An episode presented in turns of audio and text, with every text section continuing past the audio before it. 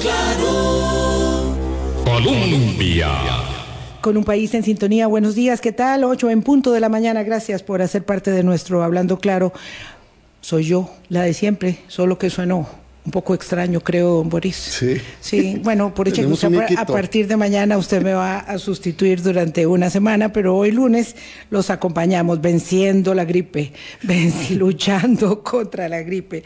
Eh, gracias, espero que hayan tenido un buen fin de semana para nosotros, que somos seguidores de la política. Evidentemente fue un fin de semana muy intenso, particularmente el día de ayer, con las elecciones en eh, Argentinas, que nos proveyeron una enorme sorpresa pero con eh, ese sello indeleble de la polarización que marca las democracias en estos días, por supuesto que no podía ser de otra manera, y encontramos un resultado muy sorprendente del que vamos a hablar con nuestros buenos amigos eh, Saúl Buceta y Carolina Ovares, que son politólogos, comunicador también.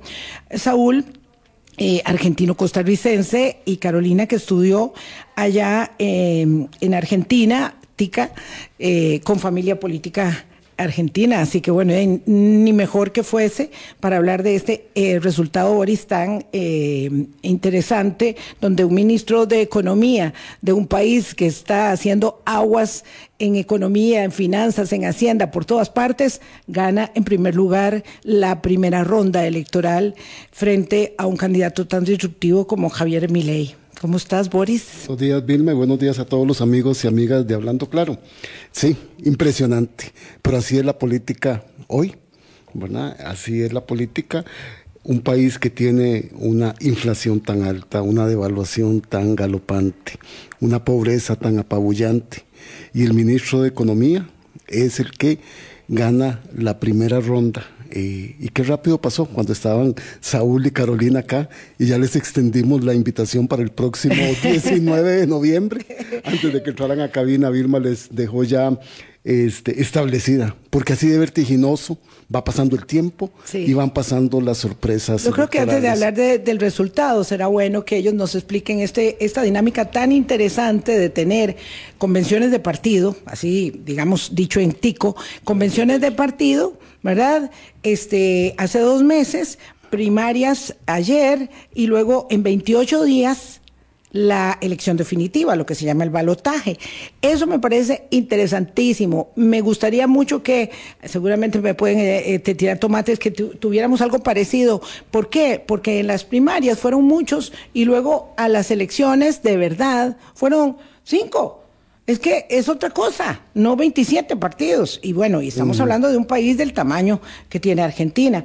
En fin, hablemos con los que saben. Eh, Carolina, gracias por estar de nuevo aquí con nosotros. Buenos días. Buenos días, Dilma. Buenos días, Boris. Y un saludo a todas las personas que nos escuchan desde las diversas plataformas y a Saúl también. Un gusto estar acá de nuevo. Saúl, querido, ¿cómo estás? Buenos días, Boris, Vilma, Carolina y a usted que nos escucha. Gracias por por acompañarnos y por invitarme. No, pero ¿cómo? Faltaba más ya este, confirmado para dentro de, cuatro semanas. Ya confirmado. Eh, ¿Qué es esto? Me parece de verdad rescatable, sobre todo porque estamos ante la necesidad de hacer un cambio de reglas electorales, quién sabe si se podrá, porque eso siempre necesita voluntad política, eh, de establecer primarias obligatorias, ¿verdad? Eh, donde además simultáneamente, todos los partidos al mismo tiempo, no como nosotros, que uno un domingo, el otro el otro. Eh, primarias, mm, primera ronda y segunda ronda, lo cual hace esta, eh, de esta una campaña muy intensa, pero acotada en el tiempo. Ya se sabe cuándo es cada cosa y eh, eh, no hay mucho más que decir. Eso me parece, tal vez Carolina nos puede decir desde su experiencia tico-argentina primero y luego Saúl, eh, que es un, un, modelo rescatable, aunque siempre está el asunto de que primero se nombra la asamblea y después la presidencia. Sí, en el caso, bueno, eh, de toda regla de los sistemas electorales, eso es algo que suelo conversar mucho con mis estudiantes, siempre va a generar un efecto reductor todo sistema electoral, es decir, que siempre hay ganadores y perdedores. En el caso de las pasos primarias abiertas, simultáneas y obligatorias, además de escoger quiénes ya van, iban a ser las candidaturas que compitieron el día de ayer, también otro efecto que se considera positivo es la reducción de la oferta electoral.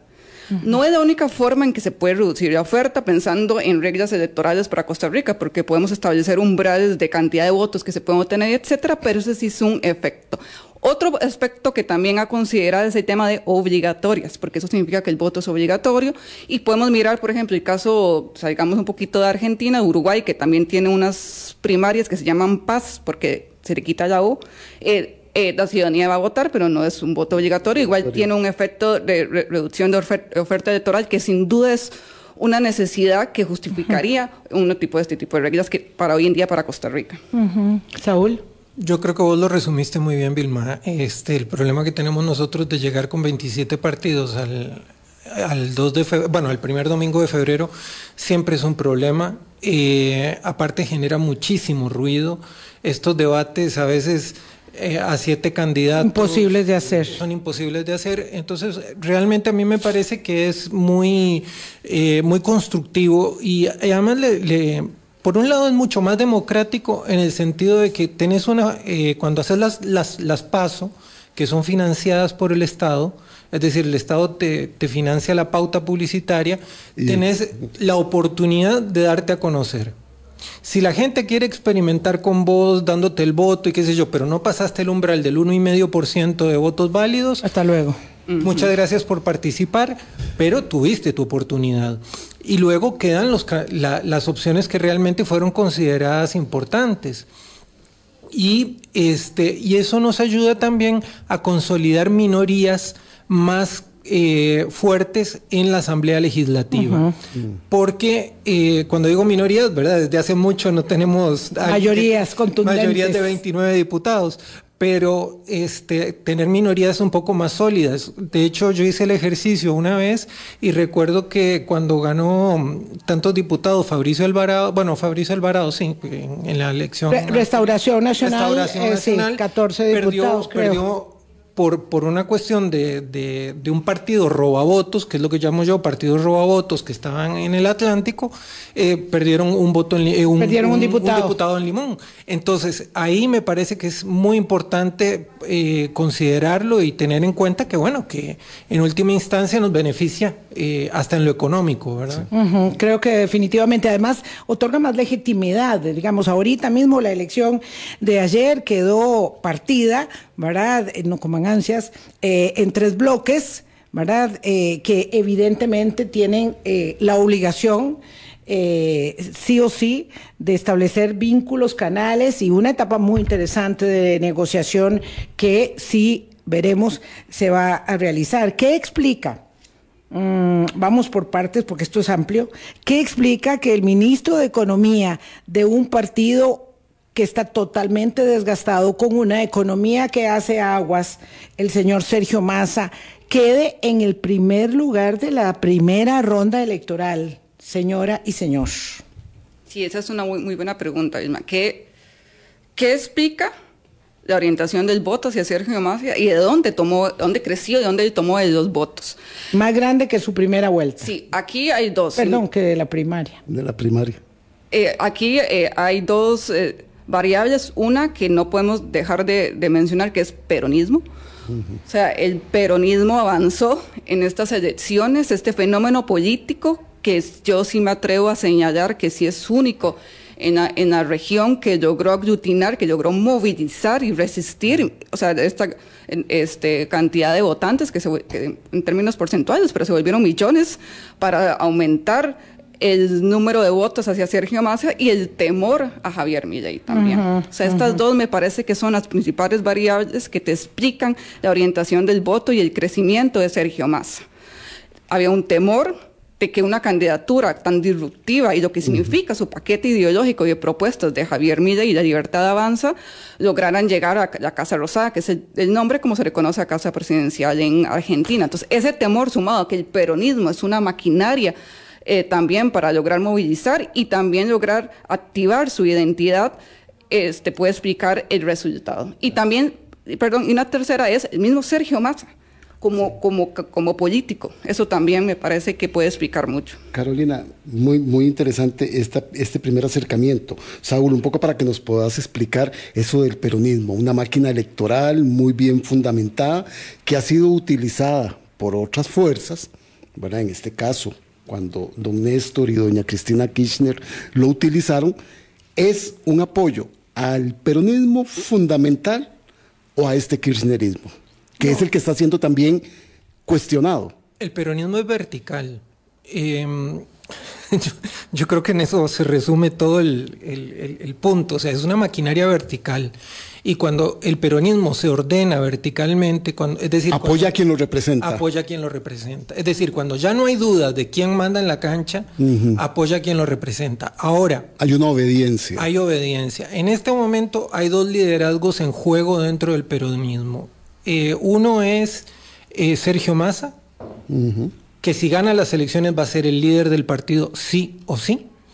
Y el, segundo líder es eh, Axel Kisilov, que es el gobernador de la provincia de Buenos Aires, que gana la provincia mejorando su performance enormemente. Y ahorita podríamos entrar sobre lo que pasó en la provincia, que fue fundamental para la victoria de, Sergio Massa.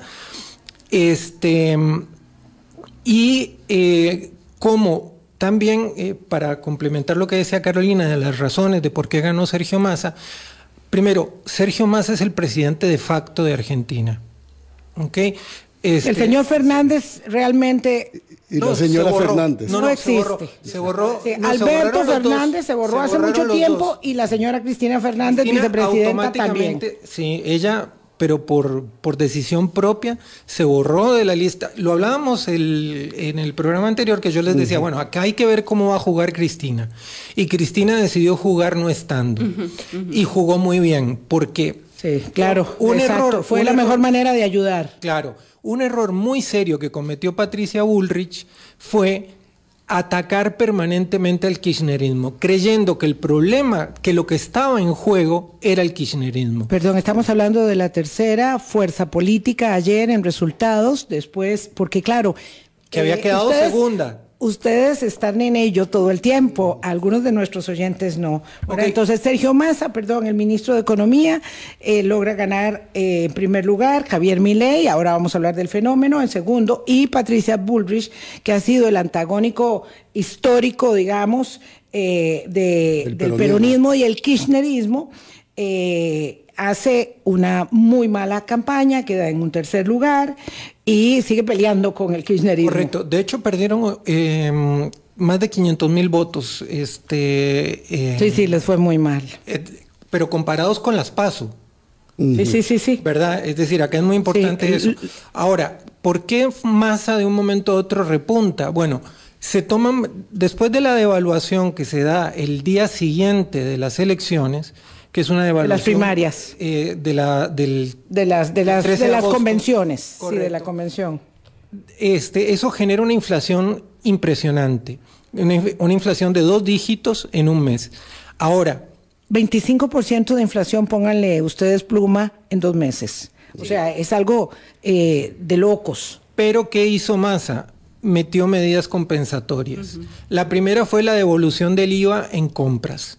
Eh, de, alimentos, ¿verdad? Por ejemplo, yo tengo eh, un primo mío que a los dos días escribe, me devolvieron tanta plata y tarara, y estaba feliz de la vida porque le estaba, le estaba empezando a alcanzar la plata, ¿verdad? Segundo, que hubo transferencias para, para tratar de contener el aumento inflacionario. Entonces, eh, y por el otro lado, entró a jugar, como bien dijo Carolina, el tema del miedo y se hizo de una forma muy inteligente. Cuando pusieron en los autobuses, te daban el tiquete y te decían, bueno, este, vos pagabas el, autobús y, y, te decía en la pantalla, este, este te costó 50 pesos, pero eh, sin subsidio te costaría 700, porque mi ley lo que decía es que iba a, quitar los subsidios. Entonces todo eso pesó. Hicieron, hicieron campaña con el poder del gobierno, hicieron campaña con el poder del gobierno, lo, lo, señala mi ley, ¿verdad? Hicieron, dieron prebendas, dieron dádivas, eh, transferencias, cosas que se hacen desde una gestión gubernamental como la que existe en ciertos países Eh, caso concreto, Argentina. Eso no se puede hacer en cualquier parte, pero sí cuando se tiene el control de ciertos mecanismos, ¿verdad? Entonces, soltó toda la plata, endeudó más al país, es lo que dice Javier Milei. Ahora hablemos del fenómeno de Javier Milei porque claro, la victoria de Sergio Massa es contundente y ayer lo que se decía o antes de ayer lo que se decía es con quién va a ir Milei a la segunda ronda, si es que iba a la segunda ronda, porque llegó un momento donde muchos pensábamos, y si se jala una torta y llega en primera ronda, ¿verdad? Pero bueno, ¿con quién iba a ir Milei en segunda ronda pensando que él iba a ser el primer lugar? Resulta ser el segundo lugar y, resulta ser que va con, con el oficialista Sergio Massa. Este, explicar un poco de nuevo el fenómeno de la irrupción de Javier Milei, este hombre libertario que tiene eh, cero frenos inhibitorios para hablar, pero que empieza a hablar un poco más contenidamente y seguramente va a pensar mucho más sus palabras de cara a lo que se avecina para tratar de mejorar su performance. ¿Quién es Javier Milei? Eh, ¿Con quién o con qué conecta Javier Milei? Javier Milei supo, no sé si por estrategia o casualidad, supo conectar con uno de los principales dramas de las y dos argentinos, que es la inflación y la pobreza. Y él lo supo conectar de una manera muy sencilla en su discurso. La dolarización, que sabemos que no es viable para la Argentina, incluso podemos considerarla no, no deseable para muchos otros países. Podemos mirar el caso de Ecuador, ha pasado con la dolarización, pero la dolarización lo que significaba para muchas personas era una certidumbre, un escenario tan fuerte de incertidumbre a nivel de economía que eh, han sufrido en los últimos años. Entonces Javier Milei supo conectar con esa población que ya estaba antes de él, porque él surgió allá como actor político relevante en el 2021 en Argentina, a diferencia de nosotros que escogemos cada cuatro años toda la conformación del Congreso Nacional, nuestra Asamblea Legislativa, allá hay algo que se llama elecciones de medio término. Entonces, la mitad del Congreso alrededor de 130 bancas se escogen dos años después del periodo presidencial. Entonces, en las elecciones de medio término de 2021, él ahí logró tener una diputación a nivel nacional por parte de eh, la Ciudad Autónoma de, Buenos Aires y ahí es donde surge como actor político. Cuando se vuelve ya competitivo a nivel presidencial fue hasta este año que las encuestas de intención de voto empezaron a detectar un crecimiento. Jamás imaginaron el 30% que obtuvo en Aspaso, pero sí empezaron a, detectarlo y esto fue que él pasó de ser un actor mediático porque tenía su programa en televisión y algunos medios de comunicación hegemónicos y fuertes en Argentina, como es, como es La Nación, lo, lo y lo sigue invitando en algunos programas. Esto lo dio a conocer y después él logró posicionarse con estas ideas que logró conectar con una población que aquí para intentar, intentar comprender un poco el votante de Milei, que como politóloga y socióloga me interesa como el vínculo de la política con la sociedad también, es esta base social de una población que se siente abandonada con un, estado, con un estado que no te cuida, sino que más bien te estorba. Sea o no realmente esto, porque hay mm. una salud pública mucho más universal que la que hay en Costa Rica, pero obviamente en los últimos años sí se ha visto deteriorada. Hay un problema muy fuerte de a nivel de trabajo informal, entonces son personas que ni siquiera logran llegar a la categoría de monotributista, que es el equivalente a trabajador independiente acá. Entonces son personas que se sienten abandonadas por los ácidos políticos y por el Estado. Entonces alguien, son las personas que desde su vivencia económica se topan de frente con una candidatura que te da este discurso que te lo va a solucionar o al menos que te va a quitar lo que te estorba, comprende mucho el crecimiento de él en un sector que anteriormente había sido muy apoyado por el peronismo. Esto igual se dio un poco de vuelta ahora en estas elecciones porque si vemos en el cono urbano, que es como el sector urbano donde está concentrada gran parte de la población, históricamente peronista, había votado a Libertad Avanza y ahora otra vez se volvió el peronismo. Pero esto es porque obviamente el peronismo logró activar esta maquinaria electoral que es y su identidad. Pero esta base, de la que creo que es importante entender un poco, el social que está, todavía permanece. Y esto es lo que hay que ver qué va a suceder con estos votantes en estas próximas elecciones de segunda vuelta. Carolina, esa conexión que logró el, el candidato Milei pareciera fue desbaratada con estas medidas de compensación y con estas transferencias es realmente ese reclamo a una situación económica tan dura como la que está viviendo la ciudadanía argentina, la que va a estar gravitando en la decisión final. Pero, ¿cómo hacerlo si la economía se sigue deteriorando? Eso no le garantiza realmente al candidato Massa llegar a ser presidente de Argentina y que mucha otra gente sí le dé el apoyo, Saúl, a Javier Milei en esta oportunidad. Mira, el voto de Milei es transversal. El voto de Milei no está ubicado en una clase social ni, ni, nada por el estilo. O sea, si vos lo agarras por edad, está en todas las edades. Si vos lo agarras por, por, región está en todas las regiones. Si vos lo agarras por clase social, está en todas las clases sociales. Es un voto de enojo, es un voto de bronca. Y que lo hace muy volátil y que lo hace muy cambiante. Muy cambiante, pero es un voto fundamentalmente, digamos, si se quiere, muy individualista, eh, muy, muy desde, desde la vivencia personal y, y que se vino cultivando la figura de Milei desde hace por lo menos 10 años, ¿verdad? Porque lo llevaban como circo, eh, como payaso de circo a todos los programas de, televisión, al punto de que un día un, periodista dijo, eh, y lo dijo abiertamente, dice, nosotros lo llevábamos de joda, eh, pero ahora se, dieron cuenta de, la joda que montaron, ¿verdad? Y hay muchos periodistas que estaban tan asustados que directamente empezaron a jugar por masa, ni siquiera por Patricia Bullrich, porque entendían que, no había posibilidad, o sea, que, Patricia Bullrich no le ganaba a Milei en, en segunda vuelta. Dicho, dicho este punto, hay que, hay que entender que eh, Massa está empezando a controlar la economía muy poco a poco. El, ¿En qué, en, qué, te basas para decir eso? ¿O cómo lo sustentamos? Dejémoslo ahí. Ok. Para ir en la pausa, porque son las 8.22. Y, y entender un poco más esto, ¿verdad? Aquí un oyente que nos escribe desde Argentina, muy interesante, Luis, gracias, dice, en realidad no es la economía, es la voluntad política.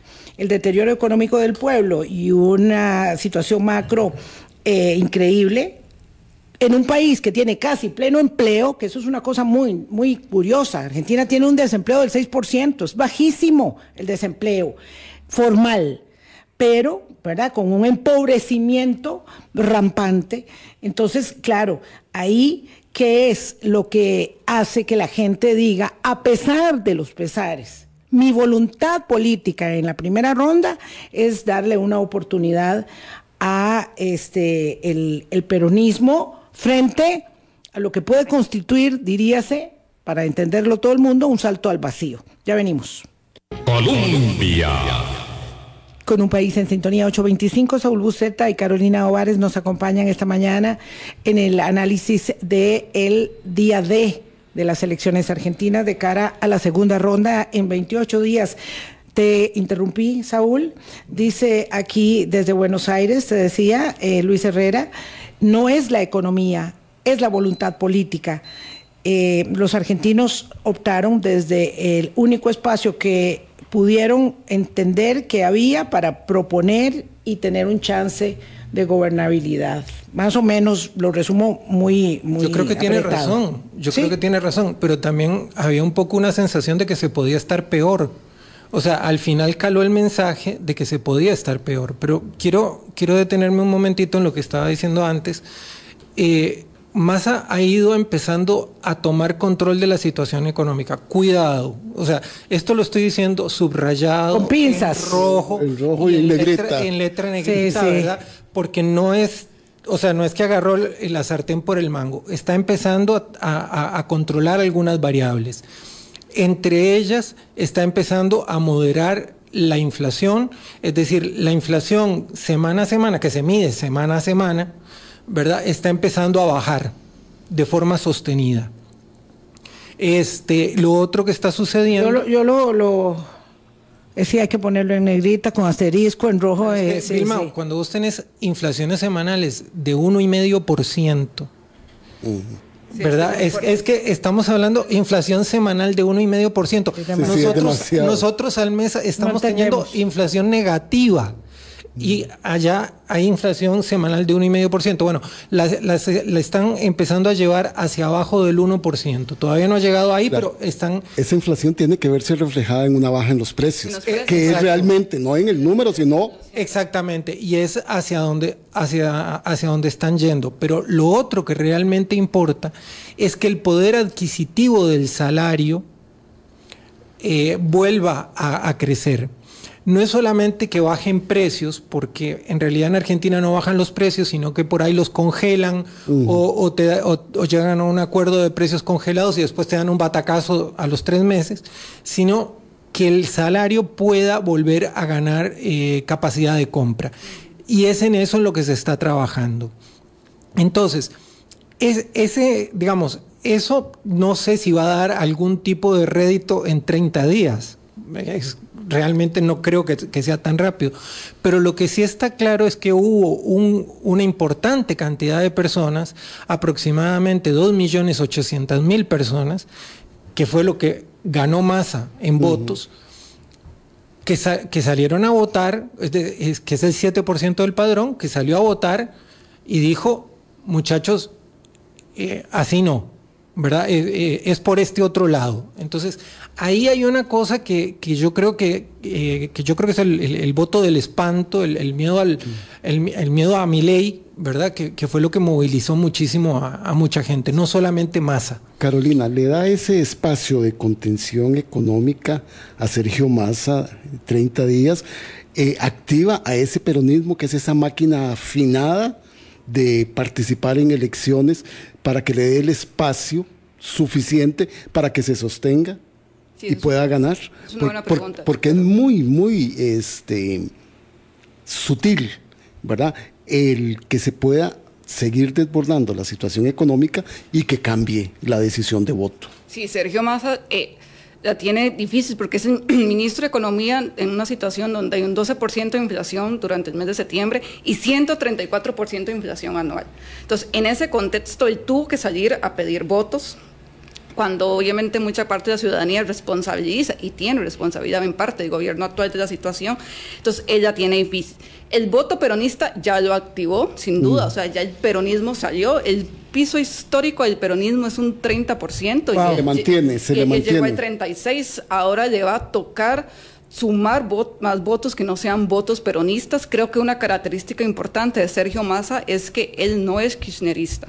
O sea, él es peronista. Sí, es lo que no es. Pero no es kirchnerista. Si bien tiene una buena relación con Cristina Fernández de Kirchner, actual vicepresidente, y de, donde surgimos el kirchnerismo junto a Néstor Kirchner, su, esposo, es una, una haya de más izquierda del peronismo. Que, entonces, él sí ha logrado, o sea, lo que él va a intentar ahora es diferenciarse porque no lo es. Incluso él compitió contra el kirchnerismo en el 2015 y logró ser la tercera vuelta contra Scioli, que era el candidato del kirchnerismo, entonces ya él tiene antecedentes. Entonces, eso, eso es importante. Peronista, peronista es, y eso también es lo que ha logrado activar, y ahora tiene que ir a sumar votos de otros lados que estén de acuerdo con su paquete ideológico y que no vayan sin duda apoyar a Javier Milei. Entonces, ese va a ser el reto de y lograr mostrarse como la candidatura sensata que puede traer orden y estabilidad en un contexto totalmente de incertidumbre y inestabilidad a nivel económico. Entonces, si él logra mantener esa imagen, sea de, con estas medidas paliativas, sea porque va a lograr poco a poco más a ejecutar su proyecto a largo plazo, si él logra esto, orden y estabilidad, va a posiblemente poder llegar a, Casa Rosada, que a nivel de ciencia política sería como, o sea, realmente es lo que denominamos el cisne negro, porque en estas condiciones económicas que logre el ministro de uh, Economía llegar, va a ser un caso de estudio súper interesante. obviamente te lo explica contra quién, ¿verdad? No solo él, sino contra quién está compitiendo, pero sin duda... Claro, es que ese contra quién también es muy fuerte, Saúl, y tiene espacio, tiene 30 días para seguir consolidando y haciendo esta conexión con esa ciudadanía que desaprueba y que está molesta. Bueno, los dos tienen 30 días para lo mismo. Los dos van a tratar y tal vez ahí la pregunta sería, ¿qué posibilidades, sabiendo, entendiendo que hay un contingente de votación de 30 o 32% que no estuvo en la primera vuelta ni con Milei ni con Massa, qué posibilidades y sabiendo, perdón, que no hay transferencia de voto automático, de que se diluyan esos eh, votos si serán en abstencionismo, ¿verdad? Porque dicen, ahora sí ya no quiero ninguno de estos dos extremos. Yo quería un centro derecha, pero no me gustan estos extremos y mejor ni me hago partícipe de la debacle para que se vayan a eh, la segunda ronda Milei y Massa. Anoche Massa dio dos discursos. Uno dentro del búnker y el otro afuera. Afuera, sí. Este, y fue muy importante porque en los dos discursos se presentó como el candidato del centro. Ahora, andaba con una cara de funeral que digo que no, que era impagable, ¿verdad? Sonrió una sola vez. Una sola vez. Estás hablando de masa. De masa. Sola una vez. Y este, y eso, eso a mí me preocupó. La cara de funeral del ganador de la primera ronda. Sí, sí la, sí. la, cara de voy a perder en la segunda. Sí. Pero al inicio lloró, estaba muy emocionado en el discurso que al inicio. En el, al inicio él se subió al escenario, que se subió solo, perdón, Saúl, uh -huh. después ya te sigo, él se subió solo al escenario, que también eso simbólicamente... Sí, eh, era muy poderoso. Eh, sí. Y lloró porque obviamente también estaban con los cánticos y todo, que eso sí. obviamente eso es algo súper interesante la política peronista y ahí se emocionó. Se emocionó, pero estaba enojado porque lo, no lo dejaban hablar. Había, había una cara de enojo. Yo creo que sería bueno repasarlo, el, el video, porque tenía cara de enojo porque trataba de arrancar y no lo dejaban. Aunque eh, fue, fue muy interesante. Bueno, para un político parte... tan consumado sería muy raro que se enojara por una cosa de esas, ¿verdad? En un momento Pero no, es de exaltación tan grande. Realmente estaba muy... Eh, Debe estar cargado hasta cargado, quién sabía dónde, imagínese. de qué, por qué, pero realmente venía muy cargado. Y lo que sí me pareció interesante del de los discursos de Massa fue, uno, que se presentó como el candidato del centro. Sí. Uh -huh. Segundo, se presentó como el candidato de la familia, de la familia argentina y construyó la imagen del padre de la familia argentina. Uh -huh. Todo a nivel simbólico. ¿Por qué es importante esto? Porque Milei, y no, bueno, no solo Milei, sino que Milei y sus voceros, a lo largo de, de, los últimos días, no solamente cometieron una cantidad de errores que son este, eh, increíbles. O sea, es como para, que, para agarrar la lista de la gente que participa en, en, en la papeleta de mi ley y, y, decir, ok, todos estos son pacientes de manicomio, ¿verdad? Porque las sí, cosas vamos a ver, dijeron... habla Saúl acerca de dolarizar la economía, habla acerca de negar la dictadura y los desaparecidos, es una herida no, muy no, grande. Y también, y también habla acerca de, de desconocer al Papa, habla de todas las cosas locas, ¿verdad? Este, y el que... derecho a, negar, a, a, renunciar a la paternidad. paternidad eso es muy sí. fuerte. Que esa, esa fue, Ajá. esa fue, bueno, entonces, sí. ¿qué fue lo que, lo, lo que recuperó sí, me, Massa? Me da náuseas. Está bien, pero Massa, ¿qué fue lo que recuperó? La familia. Y recuperó al pueblo católico argentino. al Papa, la familia. Al Papa, sí. el Papa, la Virgen, la, la Virgen eh, la Virgen de los Ángeles Nuestra. Este, y entonces, de repente, digo, para establecer algún paralelismo, entonces, ¿qué sucede? Se presenta como la opción eh, eh, de la ecuánime, tranquilidad, de la ecuánime, tranquilidad. tranquila, sí, sí, seria. Inclusive él plantea eh, algunas dicotomías en el, en, el, en el discurso, por ejemplo, que él va a construir más orden, hablándole a la gente de, de Patricia Ulrich, frente a la improvisación, que va a generar más certidumbre frente a la incertidumbre que va a que los chicos van a ir a la, a la, a la, a la escuela con netbooks, no con armas en referencia a la ley al, al sí monta la... un ideario un ideario verdad de, de, de utopías eh, que plantea posibles eh, en el discurso político que es un, una, una muy, muy unificador, ¿verdad? Ahora, Pero además que contrasta mucho con el discurso violento ajá, de ley. Claro, Entonces, claro, es que ese es el punto, ¿verdad? El, la, la, la antítesis es demasiado fuerte. Entonces, al romperse esa dicotomía tradicional entre el, eh, el kirchnerismo y, el kirchnerismo y el radicalismo, es decir, la fuerza de la oposición organizada, juntos por el cambio, juntos por el cambio al romperse eso, yo creo que se quedaron un poco descolocados este, los tradicionales en esa, en esa campaña electoral. Ahora, mi ley tiene un punto significativo y alguien me planteaba ahí por qué no han hablado de la corrupción. Y él enfatiza mucho el tema de la corrupción. Ayer dice, nosotros no vamos a quitar este, beneficios, venimos a, arrasar con los privilegios, ¿verdad? Entonces, él eh, insiste mucho en ello y otro de nuestros oyentes además apunta que la verdad es que mejor eh, ganó al perder en la primera vuelta porque eh, puede ganar en la segunda y no tienen tanto margen de maniobra para dejarle la economía, no sé si se pueda, más destruida. Eso dice un, un eh, adepto de, de mi ley.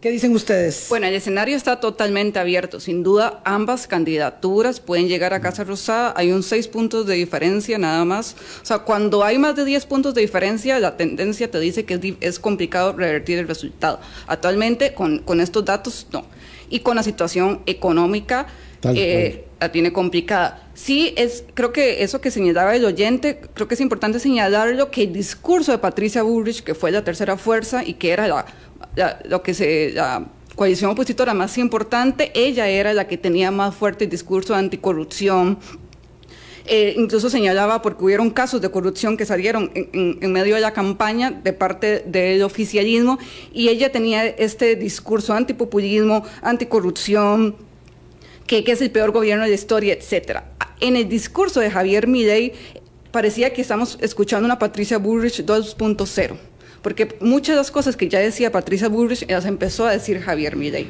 O sea, parecía que va a intentar, obviamente, apelar al votante específicamente de, de, Bullrich con ese discurso porque parecía un discurso copiado. Ya después sí era eh, ya su, su discurso más, más violento, más histriónico, pero inclusive a mí me llamó la atención el discurso de Javier Milei ayer en la noche, que fue un poquito más pesado comparado a otro tipo de declaraciones que él había estado dando. Porque lo que sucede en segundas vueltas, o ballotage, o en Costa Rica sería segunda ronda, es que ambas candidaturas van a intentar irse al centro. Siempre la incógnita es dónde está el centro. Este, eso es lo que no sabemos, no está el votante medio, se dice en, ciencia política, que eso es lo que ellos van, a intentar, pero que no realmente no sabemos dónde está. Pero en ese sentido, sí, escenario abierto. Eh, mi ley eh, sumado ya al discurso de Bush de, corrupción, que es algo que también creo que sí es importante, porque hay muchos casos de corrupción de cualquier fuerza política, entonces es algo que va, a empezar a, apelar y que no es kirchnerista, eso es lo que va a empezar a señalar, me parece. Vamos a Nada más una cosita con eso. Hubo dos casos de corrupción importantes. Uno es el de, el de Chocolate, que lo podemos hablar ahora en un ratito, y el de Insaurralde. Insaurralde. Y, el de Insaurralde no, lo, eh, no tuvo efecto, en, en, la, campaña no tuvo efecto, porque se actuó muy rápido eh, limpiando eh, la situación. El foco infeccioso. El foco infeccioso, pero lo podemos hablar ahora. Bueno, no sé si tendremos tiempo, pero en todo caso vamos a una pausa. Hay mucho interés de nuestros oyentes en este tema.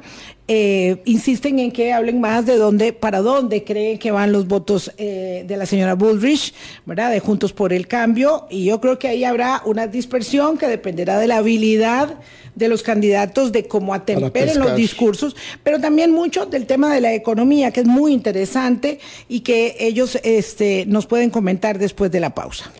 Colombia con un país en sintonía 842 ya se desataron las pasiones. Aquí dice que, eh, que, el señor es muy oficialista, ¿verdad? El, el señor Buceta, ah. que yo soy kirchnerista, nada más lejos de la realidad, totalmente equivocado. Este, pero bueno, vamos a lo fundamental. Carolina Ovares y Saúl Buceta nos acompañan esta mañana y en el cierre del programa hablábamos del tema de la economía. Bajó el precio del dólar, ¿verdad? Este, en lo inmediato y eh, pareciera que hay un poco de tranquilidad hoy respecto de la posibilidad de que, apodado el loco, el candidato libertario hubiera arrasado en la primera ronda, Carolina. Exacto, sí. Eh, También estábamos conversando que qué va a pasar con el votante de Juntos por el Cambio, que mm. obtuvo un 23% de, de, de votos pero creo que hay que entender que Juntos por el Cambio es una coalición conformada por varios partidos políticos. Está el PRO, que es el partido político directamente de Patricia Bullrich, que era la candidatura de Mauricio Macri, que es un expresidente y una figura política muy importante en Argentina. Pero también hay otro partido que se llama la Unión Cívica Radical, que es un partido mucho más de, de de centro derecha y hay un sector también de centro izquierda. Entonces, que, es, que también es importante señalar que hay una izquierda no peronista en Argentina, aparte de los troscos, el trotskismo, que así mismo se denominan, que es otra izquierda mucho más este, extrema. Extrema. Entonces, ahí es donde Juntos por el Cambio parece que se va a partir como coalición, va a tener difícil mantenerlo. Al partirlo, cada, cada candidatura va a ir a buscar votos manera estratégica y también en zonas de manera estratégica. Y eso se ve muy bien en la campaña electoral del peronismo, que fue a buscar muchos votos en ciertas, en las provincias más densamente pobladas, incluida la provincia de Buenos Aires, que es una provincia muy densamente poblada, que está alrededor de un 38% del padrón electoral. Entonces vemos que ahí es donde este, fue a buscar votos y eso es lo que van a hacer, ir a buscar puntualmente votos, porque ahora necesitan sumar poco a poco y porque no significa que que las transferencias de votos sean de manera automática, los votos no le pertenecen a nadie, el votante también es volátil y hay que entender que las otras dos candidaturas que también estaban, que era Juan Charet de, Córdoba y Miriam Breckman del Frente de Izquierda, son candidaturas, son votos que muy difícilmente se vayan a Javier Milei.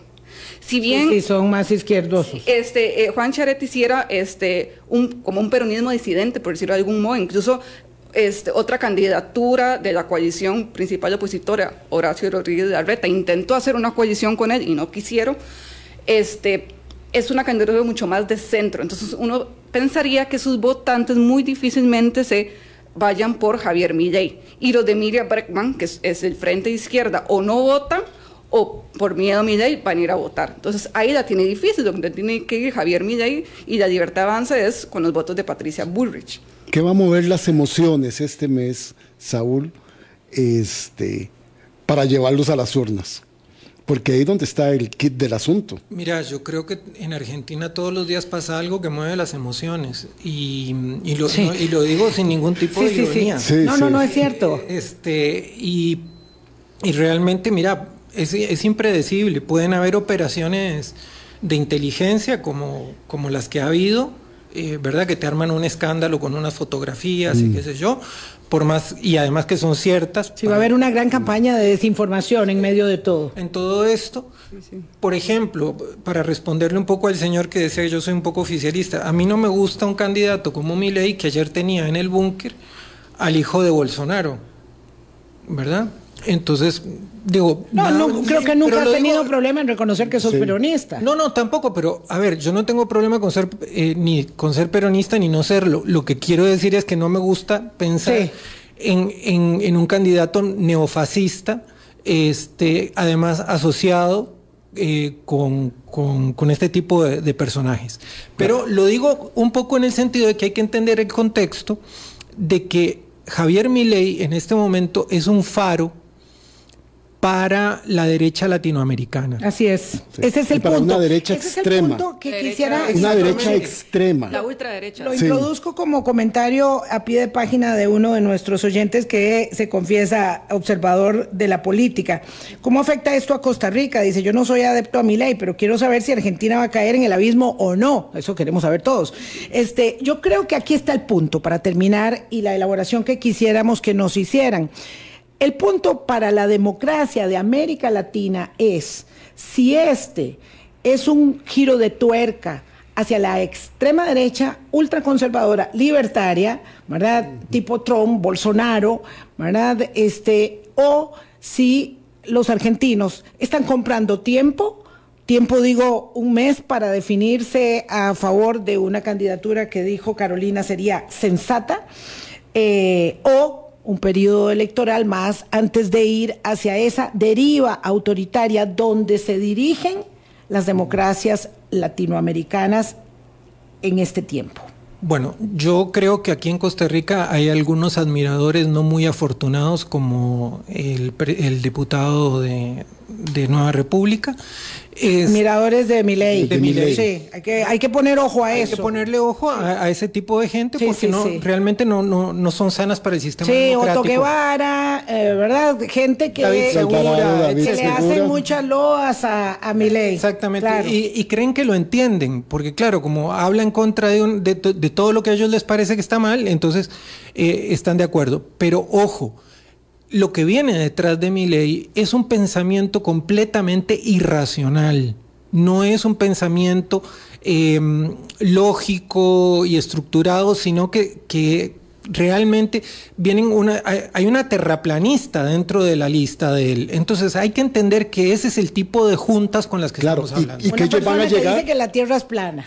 Y que van a llegar y van a chocar con una realidad tal que lo que hace es que explosiona todo, Carolina. Creo que lo, que estamos señalando no es que sean de derecha, sino lo, peligroso es que sean lo que se domina académicamente como ultraderecha. Es este paquete ideológico que representa la candidatura Javier Milei, no solo la de él, también la de su, su candidata a la vicepresidenta Victoria Villarreal, que... Eh, negaban ciertos crímenes de dictadura, negaban los 30 mil desaparecidos.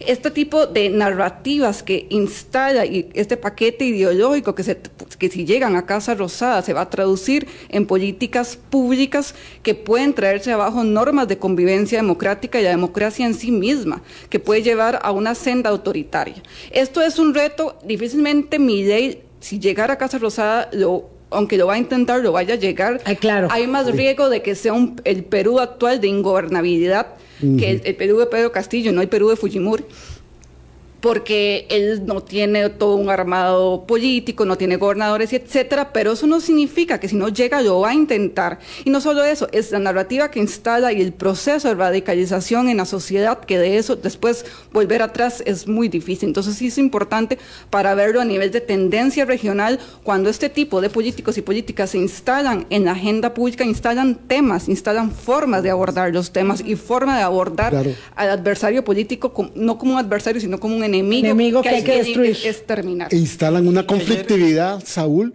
que va a explotar. Claro, pero ayer Sergio Massa dijo, yo no creo en la destrucción del otro. Claro. Y ahí partió, partió el ayote por la mitad. Sí, este es muy interesante. Eh, terminamos el programa hace unos días con Constantino Urcullo precisamente en este mismo punto, ¿verdad?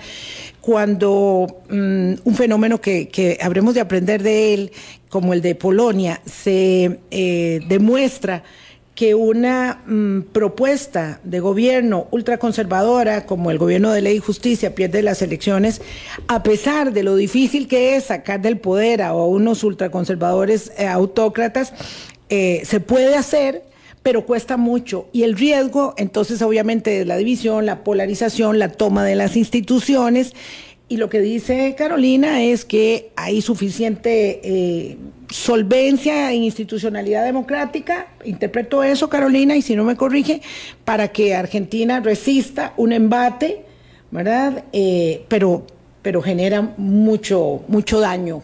es como un tsunami de destrucción. Siempre el riesgo está y lo deseable sería que no se probara esa institucionalidad, como ha pasado en otros países, inclusive Costa Rica, que estamos probando la institucionalidad. Y eso sería, lo deseable sería que se evite probarla. Sí, pero se Sabemos hasta dónde puede llegar. Vamos a ver por, dónde transita, lo decía este el señor Herrera en Buenos Aires, por dónde transita el tema de la madurez política en segunda ronda. Este, la democracia, esto tiene de apasionante, que no lo tiene la dictadura, por supuesto.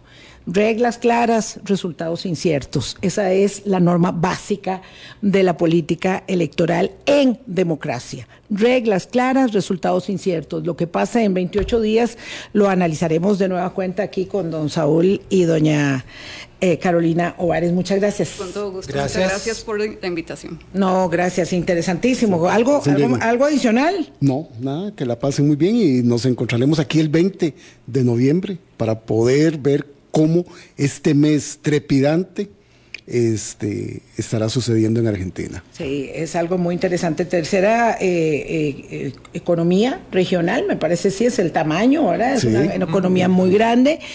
Eh, unos desafíos enormes, me parece que tiene una riqueza impresionante y uno dice, wow, ¿cómo es posible que con una riqueza emocionante tengan una gestión que haya sido tan deficitaria y vivan en esta cuestión que es como una montaña rusa trepidante de emociones, ¿verdad? Que, que de verdad a mí me parece que la política argentina es muy difícil de seguir y lo deja uno así como que se baja uno de la rueda de Chicago todo mareado este, cada vez que eh, se asoma a esa... Y los resultados de ayer es esa montaña esa, es, ¿verdad?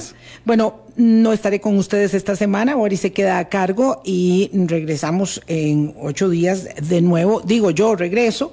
Eh, Boris está a cargo con varias propuestas temáticas muy interesantes. Por supuesto, habrá seguimiento de eh, la situación en Israel, donde se ha eh, sostenido por el momento el tema de los, bueno, de la ofensiva, de la ofensiva grande, ¿verdad? Los ataques ahí están, pero la ofensiva grande. porque ataques este fin de semana. La ayuda humanitaria está llegando, pero muy lentamente, no es suficiente y el presidente Biden ha pedido contención en tanto logra avanzar con algunas negociaciones. Ojalá eso fuese posible. Aquí nosotros tenemos protesta esta semana, en fin, tenemos eh, asuntos que tratar también aquí en, eh, en nuestro terruño. Que la pasen muy bien. Chao, gracias.